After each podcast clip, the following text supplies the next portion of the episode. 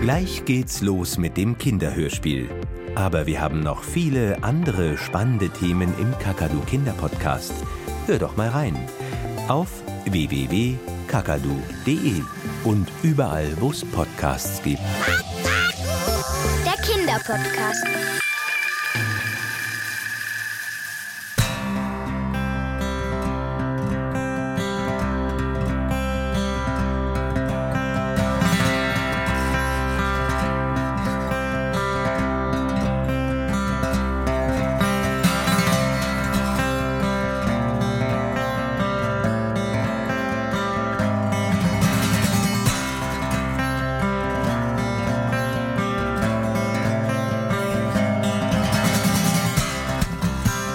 Bahnfrei Kartoffelbrei von Hartmut L. Kurdi.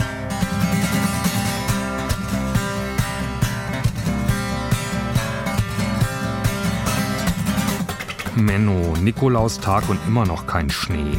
So macht der Winter überhaupt keinen Spaß. Lilly hockte auf der Küchenfensterbank. Sie starrte in den dunkelgrauen, verregneten Morgen und war sauer. Und traurig obwohl sie vor einer Dreiviertelstunde noch fröhlich und aufgeregt aus dem Bett gesprungen war, um in den Flur zu rennen, die Wohnungstür aufzureißen und in ihren Winterstiefeln eine erfreuliche Menge an Süßigkeiten und Halbsüßigkeiten vorzufinden. Schokokrams, Nüsse, Mandarinen. Aber als sie dann in der Küche aus dem Fenster geschaut hatte, war ihre gute Laune wie weggeblasen gewesen. Offiziell, sagte ihre Mutter, fängt der Winter ja erst am 21. Dezember an. Eigentlich sind wir also noch mitten im Herbst. Im Hochherbst sozusagen, warf ihr Vater ein und biss in sein Marmeladenbrot. Die Mutter nickte. Und im Herbst muss es sogar regnen, sonst wär's ja kein Herbst. So, jetzt ab in die Schule, es ist zehn vor acht. Ach Mist. Lilly zog eilig die Regenjacke über, schulterte ihren Ranzen und schlüpfte in ihre Gummistiefel. Sie gab ihren Eltern einen Schnellkuss und Tschüss, rannte sie die Treppe runter. Ihre Mutter konnte ihr gerade noch hinterherrufen Denk dran, wir arbeiten beide heute lange. Ich stell dir Brote hin.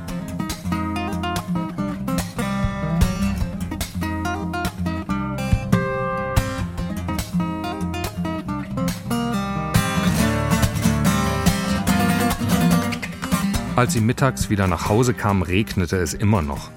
Das Wetter ging ihr inzwischen fast so auf die Nerven wie Frau Bergner ihre Mathe- und Sportlehrerin. Die hatte anscheinend nur auf Lehrerin studiert, weil gerade alle Ausbildungsstellen zur Gefängniswärterin besetzt gewesen waren. Mann, hatte die heute wieder schlechte Laune gehabt. Egal. Jetzt nur nicht mehr an Schule denken. Lilly warf einen kurzen Blick auf die mit Frischhaltefolie zugedeckten Käsebrote auf dem Küchentisch, nahm sich dann aber lieber einen Schoko-Weihnachtsmann.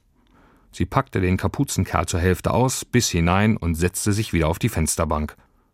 Zwei Wochen ging das jetzt schon so. Regen, Regen, Regen. Fast ohne Unterbrechung. Sie wollte endlich Schlitten fahren, Schneemänner bauen, Schneeballschlachten machen und ihren Freund Karim einseifen. Karim wohnte nebenan. Er hieß Karim, weil seine Eltern aus dem Libanon kamen, also Araber waren. Karim selbst war Stuntman. Zumindest behauptete er das. Und er benahm sich auch so. Wenn es irgendwo eine Situation gab, die auch nur entfernt danach aussah, dass sie mit einem Gipsarm oder einem großen Pflaster enden konnte, dann war Karim mittendrin. Lilly war nun wirklich kein Angsthase, aber gegen Kamikaze Karim kam sie nicht an. Manchmal glaubte sie, dass er nicht mal alle Tassen im Schrank hatte. Es klingelte. Lilly ging zur Tür und öffnete sie. Wenn man vom Teufel spricht, komm rein, sagte Lilly. Hast du die andere Hälfte im Bauch? fragte Karim. Lilly wusste nicht, was er meinte. Na, von dem da. Karim zeigte auf den halben Schokoweihnachtsmann in Lillys Hand. Ja, schon. Karim schnappte sich den Rest Schokomann und biss hinein. Dann ist das wohl meine Hälfte. Lilly war empört. Kannst du nicht deine eigenen Nikolaussachen essen? Meine Eltern haben's mal wieder vergessen, mampfte Karim mit vollem Mund. Die können sich die ganzen deutschen Feiertage einfach nicht merken. Sie gingen in Lillys Zimmer. Und, was wollen wir machen? fragte Karim. Lilly schaute aus dem Fenster. Keine Ahnung. Raus ist doof. Also irgendwas drinne. Die beiden überlegten. Aber das, was der eine gut fand, fand die andere blöd. Und umgekehrt. Vier gewinnt? Oh nö. Monopoly.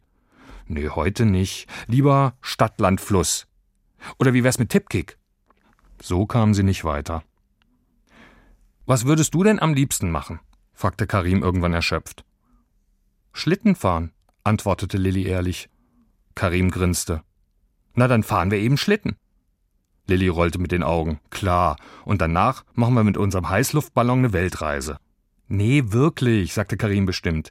Wir bauen einen Schlitten, auf dem man auch ohne Schnee fahren kann. Das habe ich mal im Fernsehen gesehen. Sommerrodeln hieß das oder so. Wie soll das denn gehen? Keine Ahnung, im Fernsehen haben sie das irgendwie mit Schienen gemacht, aber das geht bestimmt auch anders.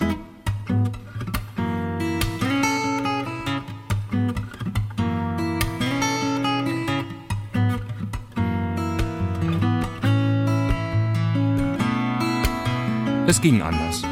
Nicht an diesem Tag, auch nicht am nächsten oder übernächsten. Es dauerte eine ganze Woche, bis sie den Schlitten gebaut hatten. Sie konnten ja immer nur arbeiten, wenn ihre Eltern nicht zu Hause waren.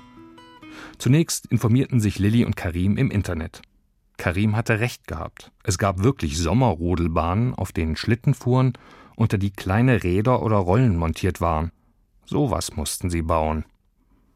Hast du eine Ahnung, wo man solche Rollen herkriegt? fragte Karim. Lilly schaute sich um. Sie hatten ein paar Möbel mit Rollen, einen Schreibtischstuhl zum Beispiel, aber die Rollen darunter sahen nicht aus, als ob sie zum Rodeln taugten. Also ab in den Keller. Lilly stürmte voran. Action! rief Karim, als sei er auf einem Filmset und nahm die Treppe mit einem einzigen großen Sprung. Dabei knallte er zwar unten gegen die Kellertür, aber das war für ihn ja nichts Besonderes. Ah, wo habe ich die denn hingetan? Brummelte Lilly, als sie eine große Umzugskiste durchwühlte. Was suchst du denn? fragte Karim. Meine alten Inliner. Hm. Hey, da sind sie ja. Sie holte ein paar verdreckte Rollerblades hervor. Die passen mir nicht mehr. Gut, dass Mama die noch nicht verkauft hat. Sie drehte einen der Rollschuhe um. Super. Genau wie ich dachte. Die Schiene mit den Rollen kann man abnehmen. Sie schaute prüfend zu ihrem Schlitten, der hinten in der Kellerecke stand. Aber das reicht nicht. Wir brauchen für jede Kufe zwei Schienen, eine vorne und eine hinten. Hast du auch Inliner? Karim schüttelte den Kopf. Nee, nie gehabt. Aber selbst wenn, nach meinem letzten Fahrradunfall haben mir meine Eltern alles mit Rädern verboten. Sogar meinen alten Holzroller haben sie verschenkt. Als ob ich mir nicht auch anders was brechen könnte. Auch Lilly war sich sicher, dass Karim für einen Knochenbruch keine Räder brauchte. Nimm doch die, sagte Karim und holte ein paar Erwachsenen-Inliner aus einem anderen Karton. Lilly schüttelte den Kopf. Nee, die gehören meinem Vater. Außerdem kann man da die Rollen nicht abmachen. Karim drehte den Schuh hin und her. Klar, dafür braucht man nur eine Säge. Lilly zeigte ihm einen Vogel. Bist du bescheuert? Karim zuckte mit den Schultern. Ich könnte allerdings auch versuchen, sie mit einem China-Böller abzusprengen. Lilly verdrehte die Augen.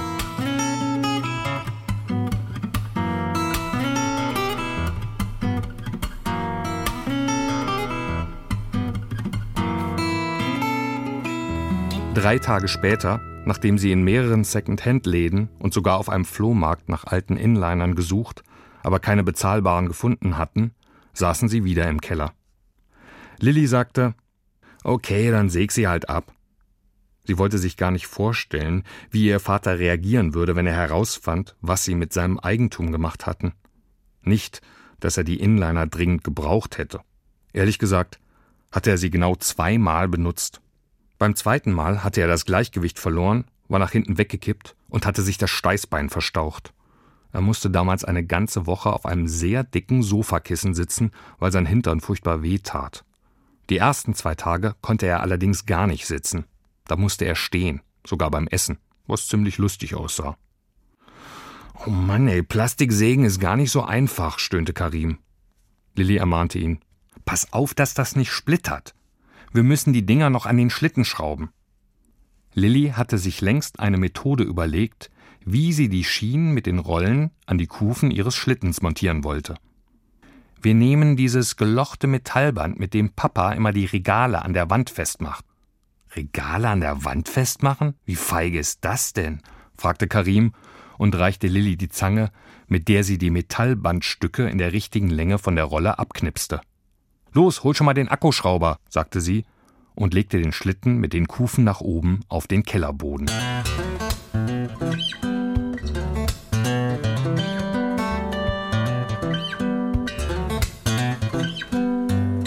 Lilly und Karim hatten sich darauf geeinigt, den Schlitten auf der sogenannten Bergnersteigung auszuprobieren.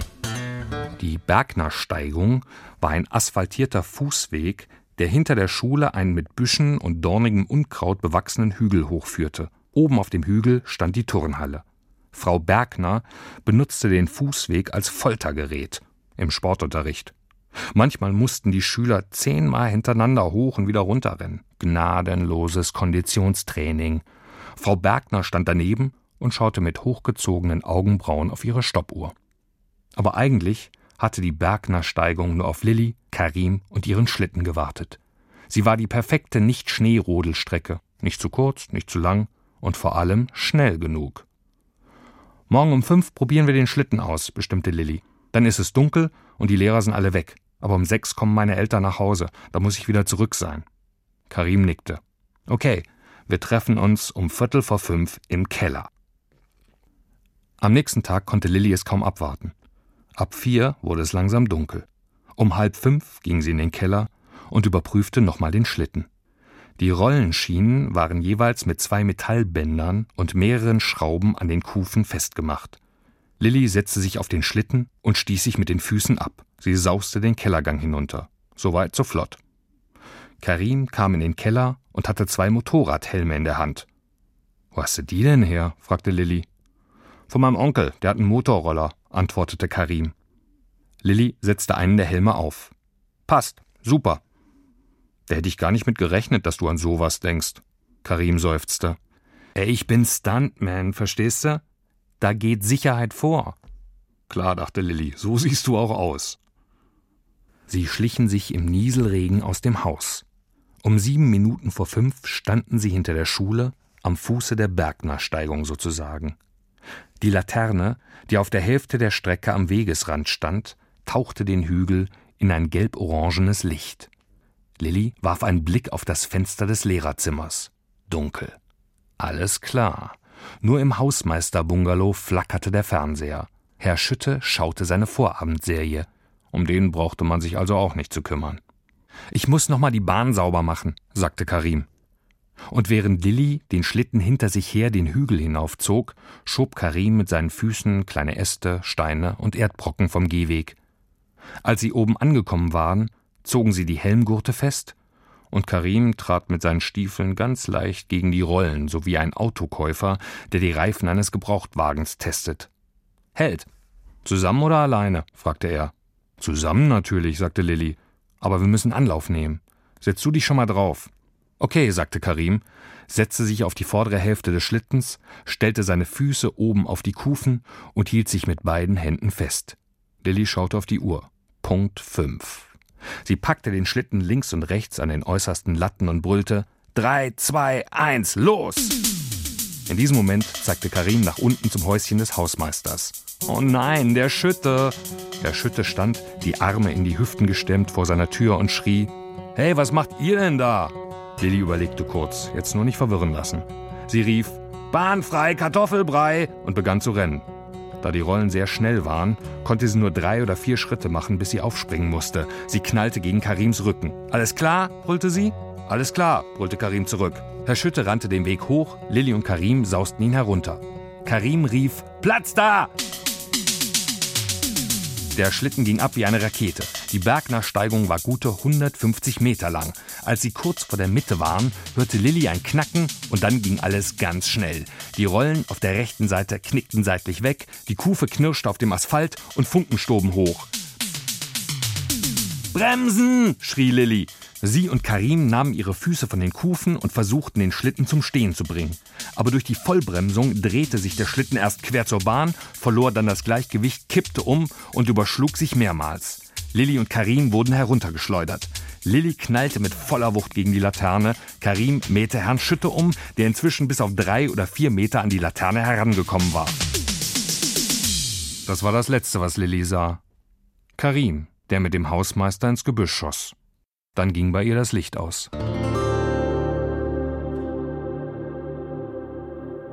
Als Lilly wieder aufwachte, war sie im Krankenhaus und hatte wahnsinnige Schmerzen. Ihr Vater war da und versuchte sie zu beruhigen. Sie wurde geröntgt, ihr Arm wurde eingegipst, Ein Arzt untersuchte ihre Augen und ihren Kopf. Und irgendwann bekam sie eine Spritze, von der sie sehr müde wurde und einschlief. Am nächsten Morgen öffnete sie die Augen und sah als erstes ein Fenster. Und durch das Fenster Schneeflocken, dicke, fast flauschige Flocken.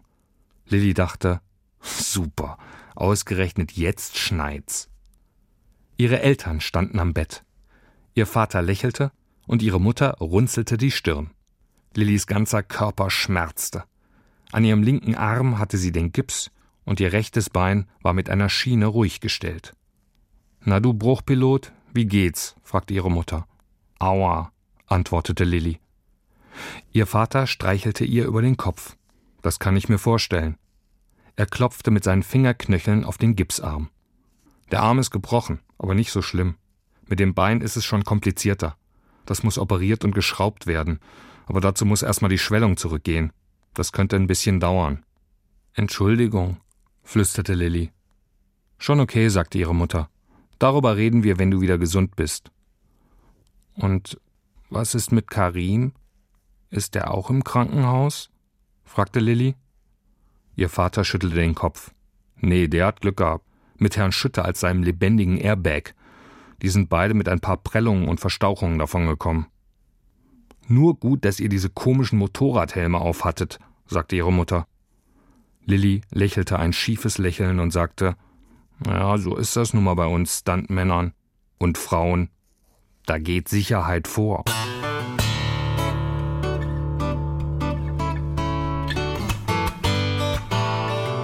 Drei Tage später öffnete sich nachmittags die Tür von Lillys Zimmer und ein Schneeball flog herein. Er landete auf der Bettdecke von Jessica, Lillys Bettnachbarin. Die kreischte Ih! Und dann erschien Karims Kopf in der Tür. Oh Mist, sagte er. Ich dachte, du wärst allein im Zimmer. Er rannte zu Jessicas Bett, nahm den Schneeball von der Decke, entschuldigte sich und hielt ihn Lilly hin. Hier habe ich dir mitgebracht. Er grinste. Lilly nahm den Schneeball und sagte: Los, mach die Balkontür auf. Karim öffnete die Tür und Lilly warf den Schneeball hinaus. Treffer! Sie grinste zurück. Karim schaute auf Lillys Bein. Und? Wie geht's? Lilly erzählte ihm alle Einzelheiten, wo das Bein auf welche Art gebrochen war, was bei der Operation passieren würde und dass sie wahrscheinlich bis Weihnachten im Krankenhaus bleiben musste. Karim war beeindruckt. Du kriegst richtige Schrauben ins Bein? Aus Metall? Respekt! Und dann erzählte er von dem Ärger, den er zu Hause bekommen hatte. Sein Vater hatte sich tierisch aufgeregt, vor allem, weil Lilly bei dem Unfall so schwer verletzt worden war. Aber eigentlich war er froh, dass mir nichts passiert ist. Sie quatschten zwei Stunden, bis die Schwester kam und zu Karim sagte, es gebe gleich Abendessen und er müsse jetzt mal langsam gehen. Ich komme morgen wieder, sagte Karim. Soll ich dir was Bestimmtes mitbringen? Lilly schaute aus dem Fenster und überlegte. Klar. Einen Schneemann. Karim lachte. Ich guck mal lieber, ob ich noch einen Comic zu Hause hab. Und dann verschwand er. Zum Abendbrot gab es wieder doofes Graubrot und doofe Mettwurst und doofen Pfefferminztee, wie jeden Tag. Dann schaute Lilly noch ein bisschen fern und schlief ein. Als sie am nächsten Morgen geweckt wurde, sagte die Schwester: Guck mal auf den Balkon. Ich habe keine Ahnung, wie der da hingekommen ist. Lilly beugte sich ein bisschen vor und sah, dass genau vor der Balkontür ein Schneemann stand, mit einem Motorradhelm auf der Birne. Und das im ersten Stock. Lilly schüttelte ungläubig den Kopf. Und sie war froh, dass Karim ihr Freund war, auch wenn er wirklich nicht alle Tassen im Schrank hatte.